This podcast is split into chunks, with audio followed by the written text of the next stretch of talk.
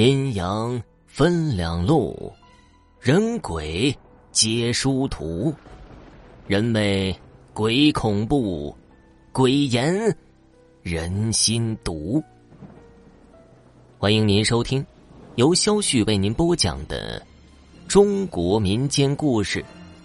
咱们今天要讲的故事叫做《捡漏》下集。第二天。林老板和包工头早早的就去了那宅子，开始收拾院子里的杂物。下午的时候，包工头手下的其他工人也带着各种工具来到了这个村子。林老板由于头天晚上做噩梦没睡好，第二天就显得有些无精打采的。包工头见林老板干活懈怠，就训斥了他两句。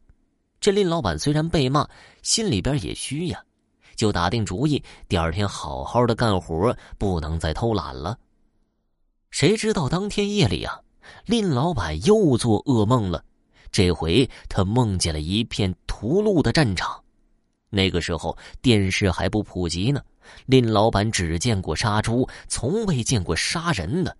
那些白刀子进红刀子出的场面，吓得林老板缩在角落里瑟瑟发抖。就在这时。一个人影突然就倒在他旁边，接着一柄枪刺穿了他的腹部。那个人的惨叫声在林老板的耳边炸裂。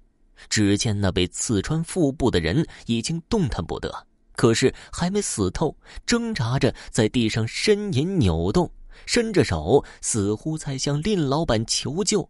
林老板被吓得往后爬，冷汗湿透了全身。正在这个时候，林老板就听见远方似乎传来一阵嗡鸣声，与前天在宅子里听到的如出一辙。仔细听，似乎是什么金属震动的声音。伴随着声音，一边的士兵似乎收到什么信号，开始后撤，而另一边的则乘胜追了上去。不知过了多久，这战场上只剩下满地的尸骨和折断的旗杆。林老板悠悠的转醒了，他摸着被冷汗湿透的褥子，心下还有些凄凄。此时天还没亮，他从床底下拿出那个金属疙瘩，走到屋外捡了根铁管，轻轻的敲了敲那金属疙瘩，那疙瘩发出清脆的嗡鸣声，比起梦中和当初在院子里听见的要清晰很多，声音也大。瞬间传出去很远，惊起了阵阵犬吠。林老板吓了一跳啊，生怕吵醒包工头和其他工人，于是偷偷摸摸的就拎着这个金属疙瘩回了房间。林老板觉得这东西很古怪，他小的时候见过城里的人来乡下收一些老物件，觉得这东西啊，说不定可以卖钱。因此，第二天以生病为由，跟包工头请了半天假，揣着那金属疙瘩就跑到县城里面去了。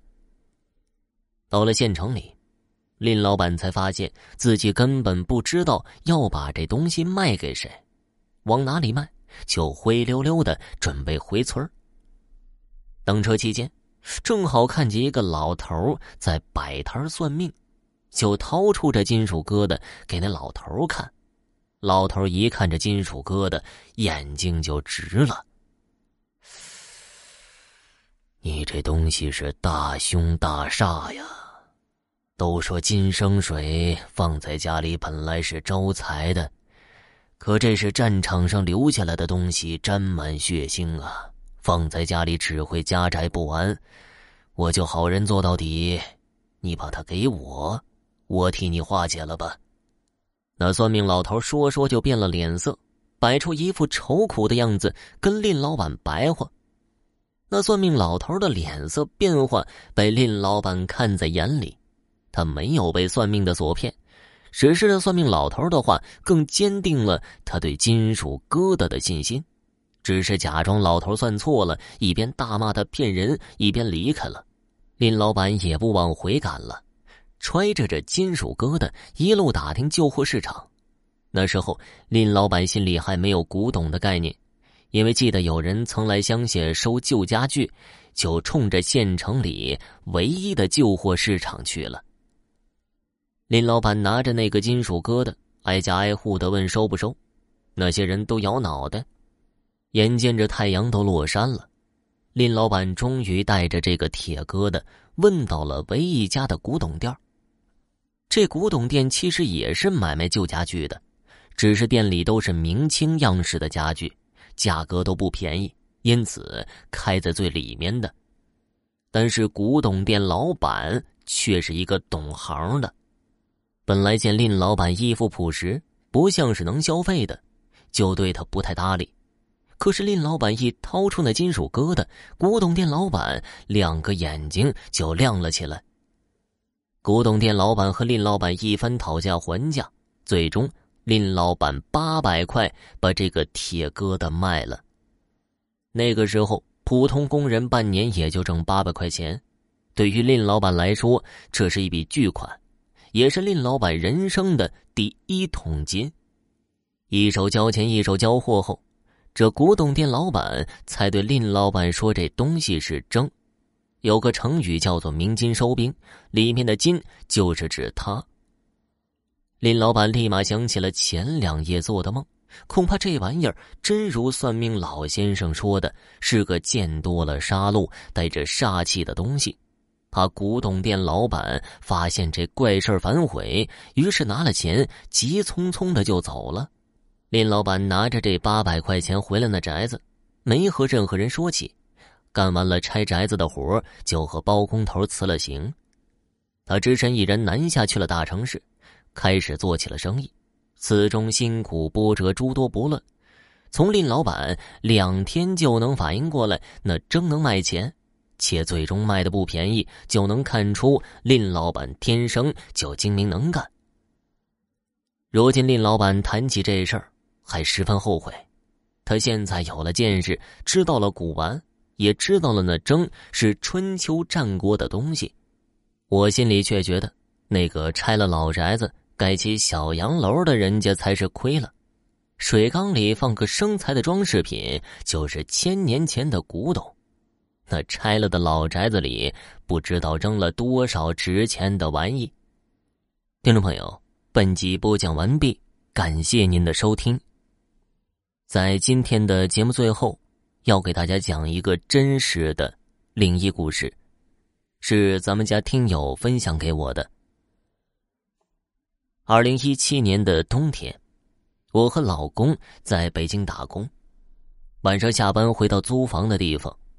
回家，我坐在地板上和老妈视频聊天。首先要说一下啊，我们住在一个公寓的四楼，我的后面是墙壁，挂着我老公的衣服，窗户是在左手边。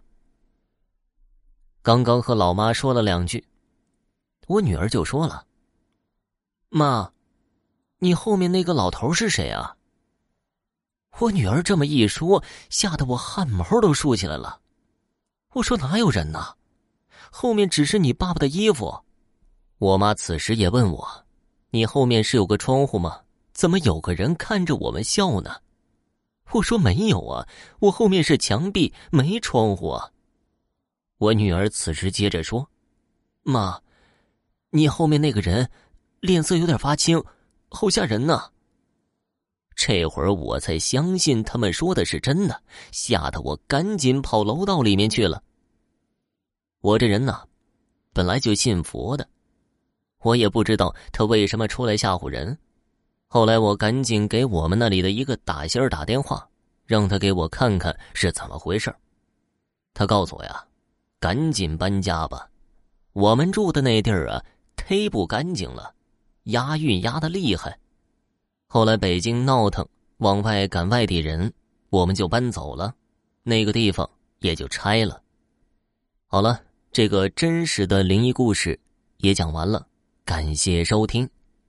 如果你的身边也有类似的灵异故事，赶快私信我吧。